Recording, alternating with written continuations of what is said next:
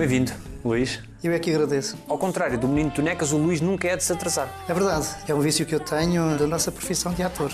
Bom dia, pessoal! Cheguei! Luís Aleluia, 57 anos de idade e estou, como sou, no alta definição. Já nem pergunta a razão do seu atraso. Oh, senhor professor, ainda bem é que eu hoje nem tinha uma boa desculpa engatilhada. A trequinice do Tonecas existe em si. Claro, em cada trabalho há sempre qualquer coisa que o ator vai buscar. E esse super tonecas? É quase indissociável o Luís Aleluia do Menino Tonecas. As pessoas abordam-me na rua. Alguns é o José Aleluia, é o Francisco Aleluia, é o João Aleluia, mas o Menino Tonecas está sempre presente. Diga lá, o que é que quer dizer? Eu? Não quer dizer nada. Acho que estou muito bem assim calado. E o Luís Aleluia, na sua vida, consegue ter esse olhar de criança perante as coisas? Ou a inocência vai-se perdendo?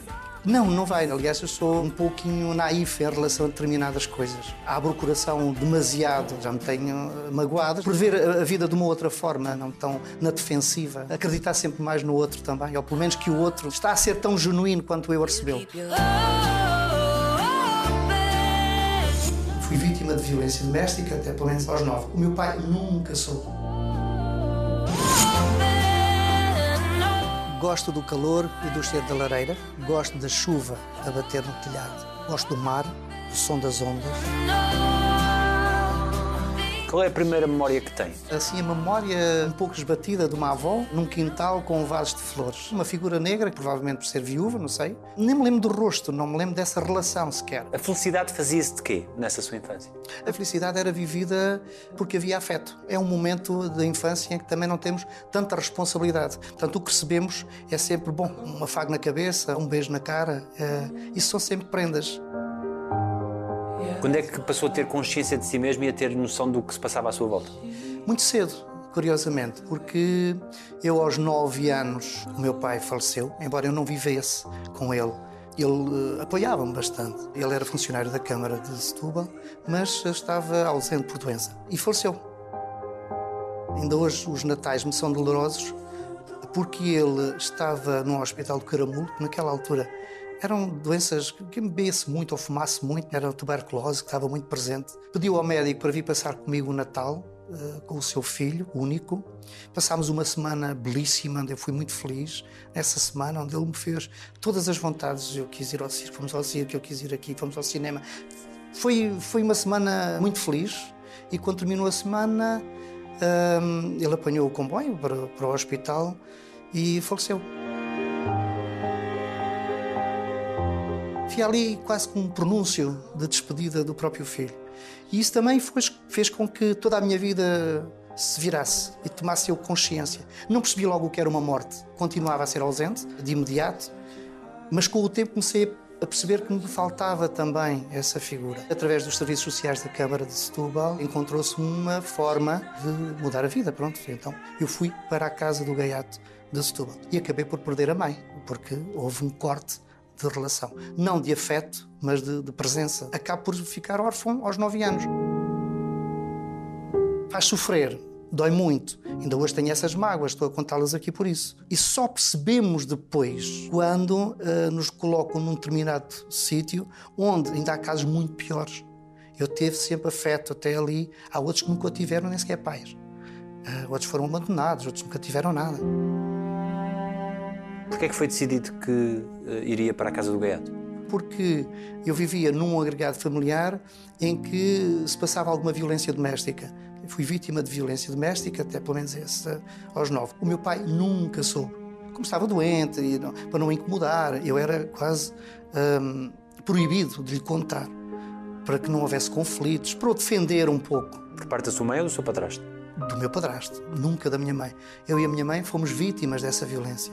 Por causa do vinho, por causa do futebol, causa... enfim, eh, perdia a vitória, levava pancada, ganhava a vitória, levávamos pancada. Éramos postos na rua a chover, sei lá, um monte de coisas. E ele trancava a porta de casa, uh, mas por dentro, com a chave metida na fechadura para depois não, não podermos tirar. E eu lembro-me com sete, oito anos, sei lá, subir pelo telhado e depois tirava a chave por dentro. São coisas que uma criança nem deve passar, nem deve viver porque isso vão lhe marcar a vida toda. Essa violência para consigo foi até aos nove, mas desde que idade? Eu recordo-me a partir dos seis, seis, sete, oito, nove, por aí. porque fazia barulho, porque qualquer coisa. Não sei. Aprende-se a viver com medo? Às vezes misturamos o medo com o respeito. Respeitamos porque temos medo de, de faltar ao respeito e que isso nos puna de qualquer maneira. É como o cão. O cão obedece mas se não te obedecer, tu tens que bater para ele criar hábitos de convivência.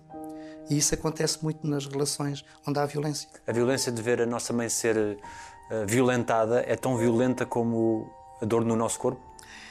É, e calculo para, ao contrário, uh, seja ainda pior. E muitas vezes ela apanhou porque se pôs à minha frente.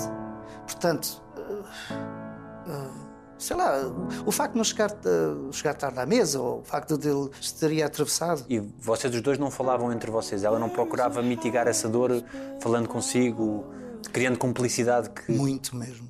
Sempre com muito afeto, com muito carinho. Foi a mulher que mais eh, me amou, sem dúvida nenhuma, e com quem eu ainda hoje tenho uma relação. Ela já faleceu, mas tenho uma relação de de afeto, de, de respeito profundo. Para mim é, se há santas, ela é a minha santa pessoal. Nunca mais voltou a encontrar esse homem? Não, não. Muito sinceramente, nem quero. Repugna-me a, a, violência doméstica, não gosto de bêbados. Bêbado até pode ser uma pessoa engraçada, eu próprio já vi, torna-me engraçado. Não gosto é das pessoas que chegam a, a ultrapassar determinado limite e que depois partam para a ofensa da integridade dos outros. E como é que se resolvem, se é que resolvem ao longo da vida essas vivências? Com uma, uma necessidade absoluta de autodomínio nesse sentido, de não poder fazer aos outros aquilo que me fizeram. O termos sido criados de uma determinada maneira leva-nos a que o nosso comportamento siga esses parâmetros. Juntar os cacos, mas de forma a que não passe para os outros. Aliás, estou a contar aqui, uh, são coisas que eu nunca contei.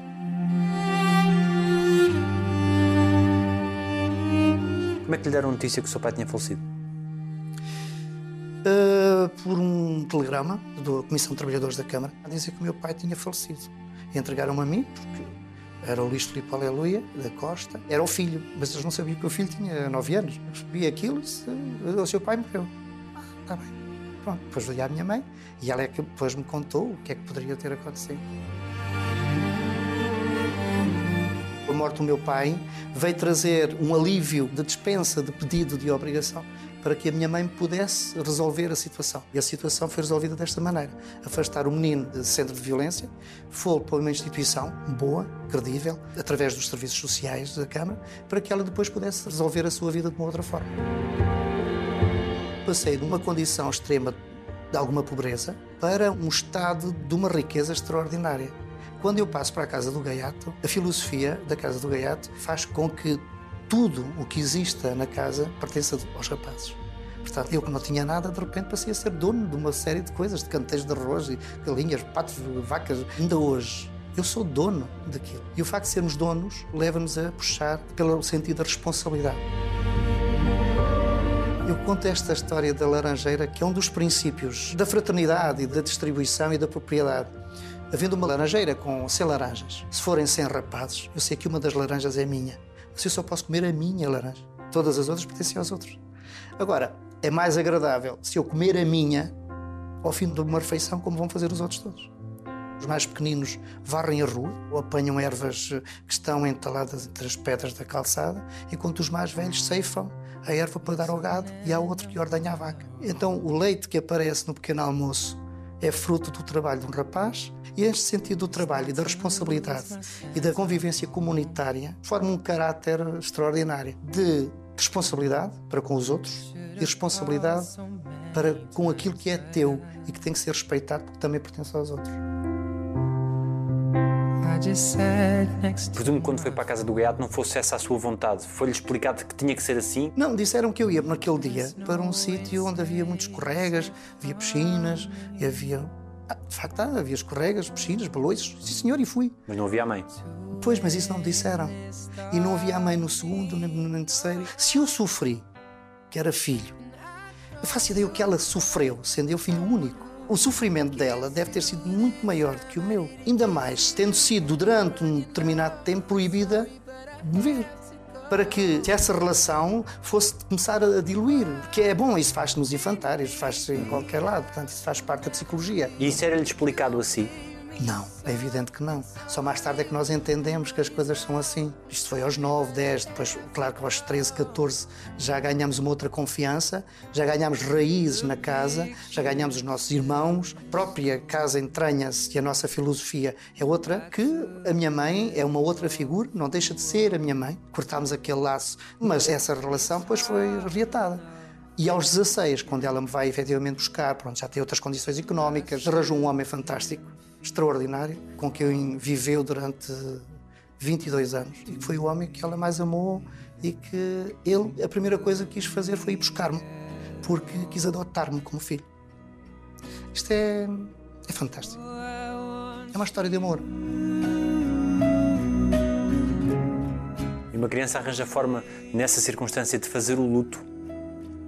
O luto estará sempre presente. Não fazer aquele luto de agora vou passar uns dias a chorar. Eu lembro-me que passei muitos dias a chorar porque ali misturou-se duas coisas. Ao mesmo tempo que faleceu meu pai, a minha mãe também desapareceu. É um peso extraordinário de perda. De repente fica sem nada e abandonado no meio de muita gente que nós não conhecemos. E eu lembro, primeiro dia que entrei, estávamos a rezar o terço ao fim da tarde e há um amigo lá do outro lado que me faz adeus. Também fiz adeus. E o gajo também fez assim. E também fiz assim. E quando aquilo acabou, o gajo joga-se a mim, dá-me dois bananas e deita-me ao chão. Estamos a ser cordiais, até eu pensava que era de boas-vindas. E durante uma semana ou duas ainda levei ali todos os dias, até perceber que tinha que lhe dar. Mas isto faz parte, que é uma coisa territorial e de rapazes. E depois fui incluído no grupo. E hoje acabámos por ser grandes amigos. O que é que uma criança precisa? De afeto. O colo é a coisa mais importante. Sentiste alinhado, desviado de tudo o que seja problemas, que cresça saudável. Como qualquer planta precisa de sol, água e carinho. É possível crescer sem mágoa? Não ser uma pessoa, e o Luís não é, uma pessoa amarga perante a vida? Eu não sou amargo perante os outros, mas sou amargo por dentro. Eu sou uma pessoa triste, ao contrário do que as pessoas pensam. Eu sou muitas vezes apanhado quando estou distraído. As pessoas dizem, ah, o que é que tu tens? Se não, estou bem, estou porreiro. Epá, estás com uma cara muito triste. E não é. Eu tenho o semblante que me traz a alma. Muitas vezes eu pareço triste e estou absolutamente normal, até me estou a divertir. Só que carrego estas mágoas, não é? Nunca tentou fugir da casa do gato? Tentei, 15 dias depois de estar lá. E acontece uma história muito curiosa em que eu pego nos meus brinquedos num domingo de manhã e pus-me estrada fora. Até que veio um irmão mais velho que tem comigo e disse assim: Onde é que tu vais? Assim, ah pá, eu vou para casa porque quero ir ter com a minha mãe. Tenho saudades dela. Sim, pá, eu também tenho tantas saudades da minha mãe, só que tenho medo de ir sozinho. Só que eu não arranjei as coisas. Tu não te importas de ir amanhã comigo? E vamos os dois? Está bem, se precisas de companhia, vamos. Então voltamos. E eu todos os dias lhe perguntava: então é hoje que fugimos? É pá, esqueci, não arranjei o saco, pá. Pode ser amanhã? Amanhã. Então durante uma semana, 15 dias, um mês. E depois a coisa foi diluindo. Isso é uma história fantástica. Ainda hoje somos amigos. A forma de ele me trazer para o encontro foi aliciar-me com a fuga. Pá, vamos fazer isto amanhã, pá. Uma grande aventura, bora. Fantástico. Onde existe tanta dor, tantas mágoas, o amor floresce de onde? Da necessidade de ter alguma coisa positiva nas vidas que não são. Cada um de nós tem uma mágoa, mas que não passamos a viver disso. Naquelas idades, nem sequer é o futuro que preocupa, é o presente. E no presente eu quero ser feliz. E lá sentia-se amado? Completamente, sim, ainda hoje. Encontro-me ali em muitas memórias afetivas que tenho de momentos muito felizes, desde o teatro que começou ali, desde a envolvência com o campo. Vemos crescer os pássaros, vemos como é que as árvores se desenvolvem. Precisamos de regar, senão elas morrem. Nós na cidade não temos isso. As coisas aparecem-nos na banca do talho. E essa riqueza de vida do campo obriga depois a ter uma postura completamente diferente na vida. Fica-se mais ou menos dependente do amor dos outros? Eu acho que menos. Porque criamos em todos nós autodefesas, não precisarmos dos outros. Aquilo é uma comunidade, mas não é uma coisa que dê uma continuidade. Sabemos que depois de um determinado momento cada um fará a sua vida. Estamos a falar de um universo de 100 pessoas em todas as casas mil tal.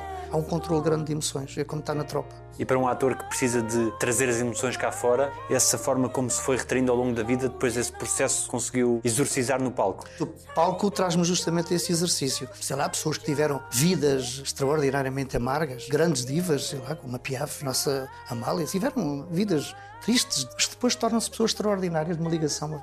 E porquê? É a necessidade que esse tipo de artista tem do afeto do público. Então vai fazer tudo para que a coisa corra bem, para que receba do público o afeto que provavelmente lhe faltou durante o tempo. A maior parte dos artistas são introvertidos e carentes. É de desconfiar daqueles que são muito extrovertidos, é uma máscara. Cada vez que há cortes, fez uma cortina de palco, quando o público vai embora já não nos quer, pronto, acabou a função, vai-se embora. Nós ficamos à espera do dia da manhã, para que a sala se encha, para que tenhamos novamente os risos, os aplausos, os afetos, as flores, os carinhos. É por isso dizer às pessoas, nunca se inibam de dizer a um ator que gostam dele. É a melhor coisa que lhe podem fazer. Alimenta-lhe o ego e falo trabalhar melhor, porque é o sentido da responsabilidade. Pá, tenho que trabalhar para aquela pessoa que gosta de mim. Eu não dou até ninguém, eles é que me adotaram. Eu é que tinha necessidade desses afetos, desses abraços. Gosto de viver no meio da cidade, da confusão. Gosto da casa, gosto de animais. É na casa do gaiato que aprende que não podemos fazer nada na vida sozinhos? É. Eu sempre fui um menino muito saliente em termos de teatro. Talvez a figurinha engraçada, cantava e as pessoas achavam muita graça. Eu tinha 11, 12 e uma vez estava todo cheio de mim. E as pessoas batiam tantas palmas e o aleluia que é bom. E pá, este falando, pá, grande ator que gajo é. Pá, assim, faz-me rir, pá. É pá, miúdo, tu és um fantástico. E aquilo, para quem tem 13 anos, pá, aquilo enche-nos de uma forma extraordinária numa discussão de bastidores eu disse aos colegas, vocês não prestam, porque é assim, o bom aqui sou eu. Sou mesmo bom, pá. Até que o padre viu aquele barulho cá dentro, era no intervalo, e o padre olhou para mim, olhou para todos e disse assim: É, sim, senhor. O Aleluia é o melhor ator que nós temos aqui. E eu fiquei ainda mais inchado, porque tinha ali um verdito extraordinário.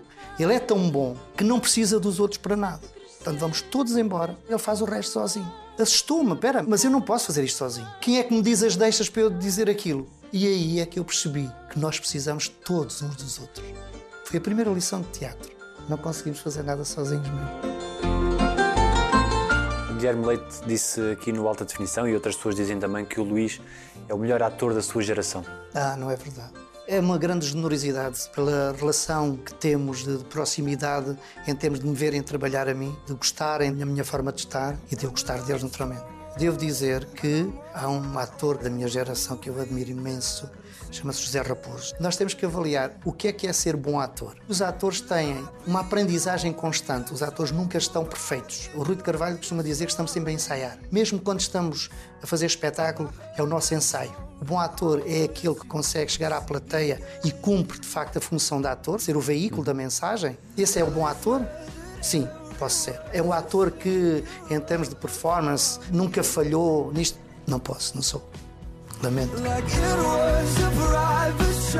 Por que é que as pessoas gostam tanto de si? Não sei, não sou eu que devo responder. Eu gosto delas. Por que é que sente que as pessoas gostam tanto de si? Talvez por ser genuíno.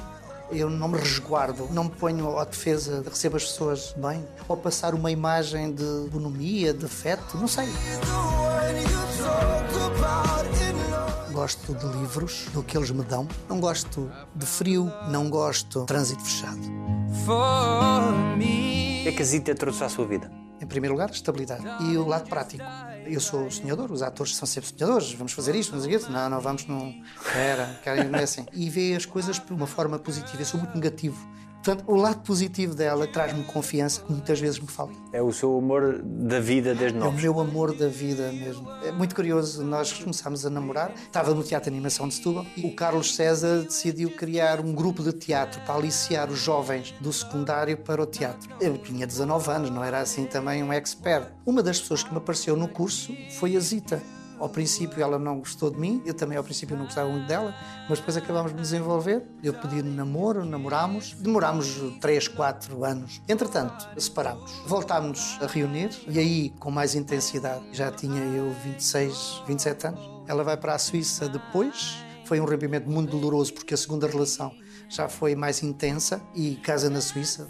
Hoje somos grandes amigos. Ainda vieram agora e ficam na minha casa, em Lisboa, quando vêm. Eu chamo-lhe o nosso ex-marido. E a mulher dele, e a mulher dele que é italiana, quando liga às diz assim: Nossa ex-mulher está ao telefone. Isto, é, esta relação é muito, é muito gira, é muito gira. Essa relação terminou entre eles e a minha também tinha terminado. E foi uma oportunidade de nos juntarmos já com uma outra maturidade. Alguém para quem o amor é posto à prova desde muito novo tem uma série de exigências em relação ao amor que lhe são essenciais? Pelo contrário, não tenho nenhumas. As pessoas que têm carência afetiva, até um abraço, muitas vezes, serve de um consolo e sem palavras, ficar ali. Sou uma pessoa muito feliz. Sou feliz. O que trago dentro de mim é uma mágoa. E isso não se pode arrancar da nossa alma, crescemos assim. Agora, eu sou feliz com as pessoas que tenho, com a minha família, com os meus filhos, com a Zita. Sou feliz com os meus amigos, porque há uns amigos que são mais família também. E sou feliz quando me dizem que gostam de mim porque eu sou um bom ator, por ter salas cheias. E sou feliz quando as pessoas apanham autocarros e saem de noite com chuva e com vento e com frio para ir me ver ao teatro, porque sou eu que lá estou. Eu só tenho que ser feliz. Isso é ser amado. Não é que eu não tenha sido amado. E também daquela violência que eu falei ao princípio, não era porque não gostavam de mim. Era por os efeitos do vinho ou coisa assim, alteravam o seu comportamento, não é? Não é porque não ti ou porque era um enteado. Quando lhe passava um pouco a bebedeira, depois tinha momentos de afeto. E o Luís desculpava depois quando havia esses gestos de carinho pós-violência? Não, nunca desculpei. Eu não desculpo a violência. Não desculpo. Violência não desculpo. Violência em si pressupõe sempre um estado de espírito de agressividade e de confronto. E quando há confronto e agressividade, não pode haver palavra nem reflexão. E isso faz com que não haja uma relação. A violência é indesculpável em qualquer situação. E o pai procura ser para os seus filhos? Um pai presente, sobretudo. E tenho medo, muitas vezes, de não conseguir passar alguns valores que eu próprio considero importantes. O da justiça, o do respeito. Tenho medo de ser um pai muito severo, neste sentido da exigência. Eu fui criado nessa exigência. Temos que fazer isto para merecer aquilo. E hoje em dia a educação já não é assim tanto. O que as crianças hoje precisam para se desenvolver não são as mesmas. Os miúdos hoje querem mais do que têm, porque têm acesso na escola, se um tem um telefone de uma marca, o outro quer, porque o outro também tem. A decisão de os ter na sua vida foi ponderada ao longo da sua existência? Foi ponderada sempre. Os filhos fazem parte de uma concretização pessoal. Há também o querer ter para passar o meu testemunho daquilo que eu tenho, enquanto valores. E aí sim, os filhos foram ponderados, foram desejados. Esse é o mais importante. O que é que sentiu quando os viu pela primeira vez? Um medo terrível, uma rejeição. Não por eles, mas pela minha incapacidade de, de pensar que estariam melhor com outros. É bonito ser pai, tu vais ser pai. Estás agora a viver um período de encantamento. Provavelmente vais ter um choque no dia que nascer, porque a partir daí muda-te a tua condição. A tua condição que agora tens uma personalidade, tens uma identidade, passaste a dividir essa identidade e as tuas preocupações já não são só para ti. E as maiores preocupações passam para outra pessoa. E a responsabilidade da outra pessoa pertence-te. E isso é assustador. O Dr. Laborinho Lúcio diz uma coisa extraordinária num livro do, da Fundação Luís Filho. As crianças felizes são as que são adotadas. Felizmente, que a maior parte delas são adotadas pelos pais biológicos. Todas as crianças precisam ser mesmo todas adotadas. E os seus filhos adotaram-no assim? Sim. Aliás, eu ponho sempre as coisas ao contrário. Eu não adotei ninguém, eles é que me adotaram. Eu é que tinha necessidade desses afetos, desses abraços. E cada vez, até me chateia quando eles dizem, pá, chega para lá. Pá. Eles dizem-me isso porque é cansativo. Essa necessidade de afeto. Eles tinham que idade? Um tinha 18 meses e outro tinha 4 anos a fazer 5. E era importante para si perceber a condição de vida daquelas duas crianças? Não é importante conhecer. Eles têm acompanhamento psicológico. Eles estão com o Nuno Bantunes. Está a fazer um trabalho extraordinário. Porque são crianças que vêm com alguns problemas. E o mais velho tem uma coisa chamada Asperger, que pode acontecer em outra situação qualquer. Não é a condição de ser adotado. Pelo contrário. No todo o processo, tu tens acesso a toda a informação disponível pelos tribunais. O que é que se passou? Porque é que foram retirados? Porque é que o tribunal resolve desta maneira? Eu fiz um pacto na altura e pedi em tribunal identidade sigilosa, porque sou uma pessoa mediática, mas também fiz um acordo tácito e todos perceberam em que não se falaria que os meninos uh, eram adotados, nem se mostraria o rosto. Devo agradecer aos médias, devo agradecer esse cuidado e esse respeito. Houve jornalistas que foram os primeiros a vê-los e pegaram neles ao colo e chamam-lhes tios, mas que nunca passaram rigorosamente nenhuma informação. Há aqui uma condição que é um respeito pela pessoa humana. Eu tenho duas pessoas ao meu cuidado que eu tenho que respeitar. E se a crueldade da vida os marcar de determinada forma? E se isto for mau, se for péssimo? Sempre fomos abertos em casa, sempre falámos destas situações, já combinámos. Logo que seja possível, vamos à procura de tudo. Vamos saber tudo. Mas eu quero ir também. Este assunto foi sempre eh, muito aberto, muito esclarecido em casa. Sem receios da sua parte? Em Nenhuns, nenhuns, absolutamente. Porque eu próprio também fui adotado pelos outros gaiatos todos e pela instituição. Portanto, no fundo, somos todos adotados uns dos outros. Há um outro fator, que é o tal do ganho. Quem é que ganha mais? Eu também ganho. Também fui egoísta, porque eu fui buscá-los porque precisava deles, dessa relação de afeto. É um amor incondicional. A partir de determinado momento passa a ser. Quando os vi na primeira vez, chorámos a noite toda. Porque acontece mais um milagre da vida, que é extraordinário. Os meninos, nós não sabemos, porque a identidade é desconhecida até à presença física, Tínhamos que os buscar a uma instituição, não nos deram nem peso das crianças. Eu não sabia que para as cadeiras dos bebés era preciso peso. Quero duas cadeiras para bebés. Digo peso. Olha agora. comprar roupa. Aí, qual é? Olha, agora, nada, toda essa informação nós não podemos passar, porque caso se desista, não há expectativas envolvidas. Quando os vi pela primeira vez, já foi presença. O que acontece é que vejo uma figurinha a correr para mim, que aquilo é um trabalho psicológico de uma semana. Os seus pais vêm no sábado, os seus pais vêm no sábado. É uma coisa que está mal, é não prepararem os pais adotantes para serem pais. E então acontece uma figurinha a agarrar-me às pernas e a gritar: Mano, vamos que chegou o pai. É a primeira vez que me chamam pai, é a primeira vez que me agarram as pernas e é a primeira vez que eu tenho ali um. Que é isto? Espera aí, é qualquer coisa aqui que não bate certo. E entretanto, nós fomos para o hotel, porque aquilo é sequencial, meia hora, no outro dia uma hora, e até um dia inteiro. Fomos para o quarto, eu e a Zita, chorámos, chorámos, chorámos, chorámos. No outro dia procurei de manhã uma igreja, porque eu precisava daquele silêncio, daquela paz, para refletir, e depois decidi que não quero. Ainda há tempo, cheguei lá e disse: Olha, tenho uma coisa para lhe dizer. É assim, nós não vamos levar, eu não quero. E aí eles ficaram apavorados, naturalmente. E a psicóloga chamou-me ao gabinete: Venha cá Até eu não quero porquê? Não quero porque é uma responsabilidade muito grande e eu não sei se estou preparado e não sei o que é isso. Disse, Olha, eu vou-lhe dar os meus parabéns. Ah, pronto, então assim não levo. Não, é o contrário, vai levá-los. Porquê? Porque um pai que manifesta essa insegurança, essa preocupação, vai ser um grande pai. As coisas depois correram bem e aconteceu uma coisa. O mais velho desafiou e disse: Eu não gosto desta casa, quero ir embora. Já nos tinha preparado que ele ia fazer isto. Pega nas coisas, chega à porta e assim, estava a brincar. Mas experimentou. Quero-me ir embora. Está bem, vai buscar as tuas coisas. Ele ia buscar as coisas que já tinha ganho. Disse: Não, não, não, não. Só traz aquilo que trouxeste. Tudo o que cá estava não é para ti, é para o teu mano, vai-te embora. Pega na sua mochila, vá para o carro. Abriu a porta, foi para o carro. E eu assim, bem, isto já passou da porta. Entrou no carro. E agora? O que é que eu faço? Eu tenho que levar isto até ao fim. Pus o carro a trabalhar, dei uma volta à avenida, pelo espelho, ia conversando com ele. Mas queres mesmo? Quero. O diabo. O que é que eu faço a minha vida? Vai, autoestrada com ele. Bem, isto chega ali, começa a ver o carro a andar e a afastar-se. Provavelmente vai rejeitar e vai dizer que não. Entretanto, passou a zona de Grândola e eu ia falando com ele. Mas tu tens a certeza, pá, mas aquilo é bom. Eu quero ir para lá, não gosto de vocês. Era de calor, verão fechei os vidros todos, morremos de calor lá dentro. E entrei numa bomba de gasolina a pensar que tens a certeza, queres ir e não sei o quê. Quero, quero. Eu acho que a paisagem começou-lhe a ser mais próxima. E então começou a ver que efetivamente eu era maluco. E acima da quilómetros diz ele assim: Ah, eu estava a brincar. Só, oh, filho, tu não sabes com que é que estás a brincar? Estás doido até? Até eu faço estes quilómetros todos. Perguntei-te não sei quantas vezes, insististe, tu disseste quer, quer, agora adeus, meu querido. E Arranquei para Faro e dei três voltas a este edifício. Ah, enganei-me aqui na porta. Para ele ver bem o sítio, estacionei o carro, fui lá, fingi que toquei a campainha, fui ao carro, abri a porta, assim, vai, salta daí, vai-te embora. E ele não saiu. Disse assim, mas é que eu estava a brincar, uh, eu gosto de ti, eu, eu quero estar contigo. Epá, e aquilo foi a primeira vez que eu senti amor. Então sabes o que é que fizemos? Era verão, eu levantei a t-shirt dele, levantei a minha t-shirt colámos as peles e demos um abraço forte. Eu disse: Nunca mais me ponhas à prova na tua vida. Nunca mais. Nunca mais pus. E hoje temos uma relação hum, bonita.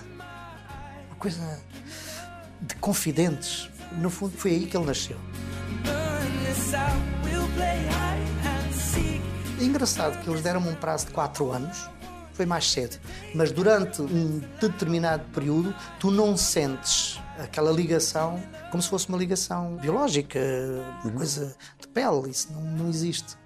Passa depois a ganhar com a confiança e com o sentido de, de ter que defender e teres que ajudar e teres que estar presente. Isso é muito interessante. O que é que eles dizem que não esquece? Eles são diferentes, claro. E o João tem uma frase que diz: És o melhor pai que eu já conheci. Vindo de uma criança, é genuíno. És o melhor que eu já conheci. No fundo, és o melhor do mundo, que ainda é pouco, é o pouco mundo que tem, mas é o melhor que já conheci. Esta é a melhor frase. E o José é menos expressivo, mas diz: Pai, eu amo. E a palavra amor está muito presente nas nossas relações. As crianças devolvem-nos parte de nós. Ah, sim. E tentamos erradamente muitas vezes corrigir coisas. Ah, eu não fazia assim. Esqueçam, aprendam, como eles fazem agora, senão não evoluímos, não é? É aquelas coisas que os pais dizem: se tu soubesses os sacrifícios que eu fiz, eu não sei. Não tem, não tem que saber. Os tempos são outros, a maneira de se relacionar é diferente, o que é apelativo e motivador para eles é completamente diferente dos nossos tempos, não tem nada a ver. Tudo isto de viver passa muito rápido. Viver é um fósforo. A gente lixa-se. Mas é verdade. Nós vemos as coisas acontecer com uma velocidade extraordinária, estonteante e cada vez mais, e com medo de não cumprirmos determinados objetivos que nós teríamos suposto que conseguiríamos. Quantas vezes nós combinamos um jantar ou um café com um amigo e de um ano depois ainda estamos a combinar, pá, temos que ir tomar um café. Epá, façam uma coisa, quando combinarem, marquem logo. Há encontros, há abraços que não se devem adiar. Nós vamos nos arrepender de muitas promessas que fizemos de cafés e de abraços, não demos e não demos. Porque quando nós combinamos, somos sinceros naquele momento. Mas depois acontece que há outras coisas que nos passam pela vida e olha, afinal, olha, já hoje não dá, amanhã também não deu, entretanto o outro também não pode e acabamos muitas vezes por criar distâncias que só quando acontece alguma coisa de grave é porque é que eu não fui, porque é que eu não fiz.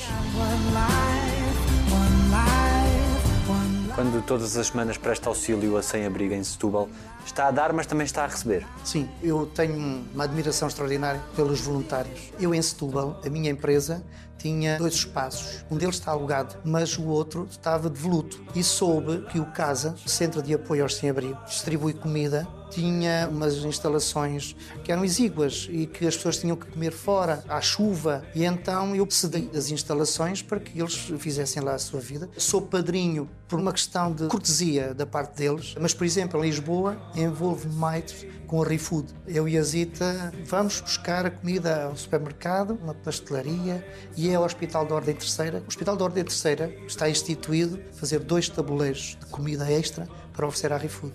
Isto é bonito. Porquê que o faz? Pelo prazer.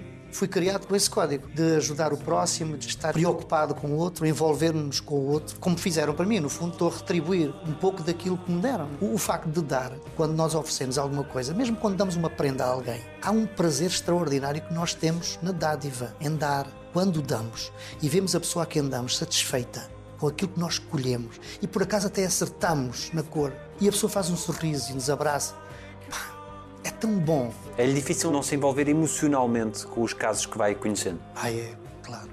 Sou muito emotivo e às vezes são bastante dolorosos. Também pertenço a uma associação em que vamos à aula pediátrica do IPO. Fiz muitas vezes com o Menino Tonecas e com o António Sala, que fez o favor de me convidar algumas vezes para ir animar o IPO. Mas há uma associação que ajuda os pais que são pessoas em sofrimento. São famílias que ficam destruturadas e que muitas são de longe e que têm que vir para Lisboa. E quando vêm para Lisboa, ou vem o pai ou vem a mãe, e muitas vezes ficam seis, sete, oito meses separados. Então essa associação está criada, Pais Heróis, para que se possa ajudar esses pais a reencontrar-se, sei lá, né? um jantar, ou uma vez ao teatro, fazer com que venha alguém que vá tomar conta dos filhos que lá ficaram. E essas relações tocam muito, tocam muito quando as pessoas sofrem.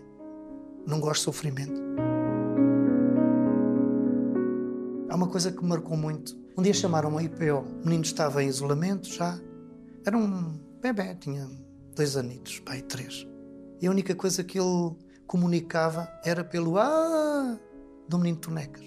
O menino estava, pronto, estava para falecer. Foi uma coisa tocante para mim. Nunca mais esqueci. Aquele menino, careca, hum, pequenino, naquela caminha, e a única coisa que ligava e que ria e gostava era do meu trabalho. Era da televisão. A caixa da televisão.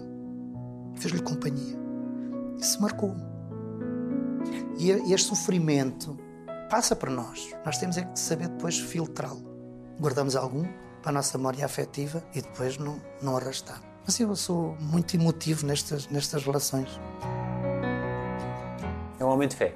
Sim, costumo dizer que sou católico, apostólico, pouco romano. Há ali coisas epá, que não precisamos de tantos dourados e tanta riqueza e tantos vestidos até aos pés e capacetes. Não, mas sou um homem de fé e tenho uma relação pessoal com Deus, com meu Deus, a quem eu recorro, com quem eu falo. Aconteceu uma coisa curiosa. Houve um irmão de um amigo meu que me pediu 50 contos emprestados. E eu disse: Olha, eu não tenho aqui, mas vamos ao multibanco. E pelo caminho, ele teve-me a contar que agora que eu estou sem dinheiro, é que o meu filho caiu um par de ténis, só os ténis são quase 50 contos também. Eu até lhe dava, mas, pá, mas não posso. Eu fui ao multibanco, está aqui 50 contos. E agora dou-te mais 50 contos. Mas estes sou eu que te os dou. Esse estás-me a dever, me pediste. Estes 50 contos é para tu comprares os ténis ao teu filho. Não é por ele que ele oferece, mas é justamente por ti, nesta altura que estás em baixo. Se puderes oferecer, lá está o prazer de oferecer, é tão bom. Se puderes dar, vais sentir melhor. Esse dinheiro não me dás, mas põe a circular. Se alguém te pedir um dia e precisar, são 50 contos que não te pertencem. Regressei à loja e diz a empregada: Sr. Luís, passou aí o senhor do antiquário. Ele deixou aí um embrulho para si. Diz que o Luís ia gostar e que é uma prenda. Eu desembrulhei a prenda e era um Vasco Santana, mielheiro, terracota, deste tamanhito, dos anos 40. Olhei por trás e ele esqueceu-se de tirar o preço. 50 contos. Os 50 contos que eu dei foram devolvidos de imediato. Então eu tenho que acreditar em Deus. O meu Deus funciona desta maneira. Ele dá-me, muitas vezes até em dobro, daquilo que eu dou aos outros. O que é que mais te orgulha na vida? De olhar para trás e ver que não pisei ninguém. Estou num lugar que consegui, conquistei, a pulso, com muitas mágoas, muitas vezes, pelo caminho, muitas vezes com essas mágoas de não ser chamado mais vezes para trabalhar em televisão, mas ter sempre, porque fui ensinado assim, a ter que lutar pela vida, se não é este caminho tens que arranjar outro.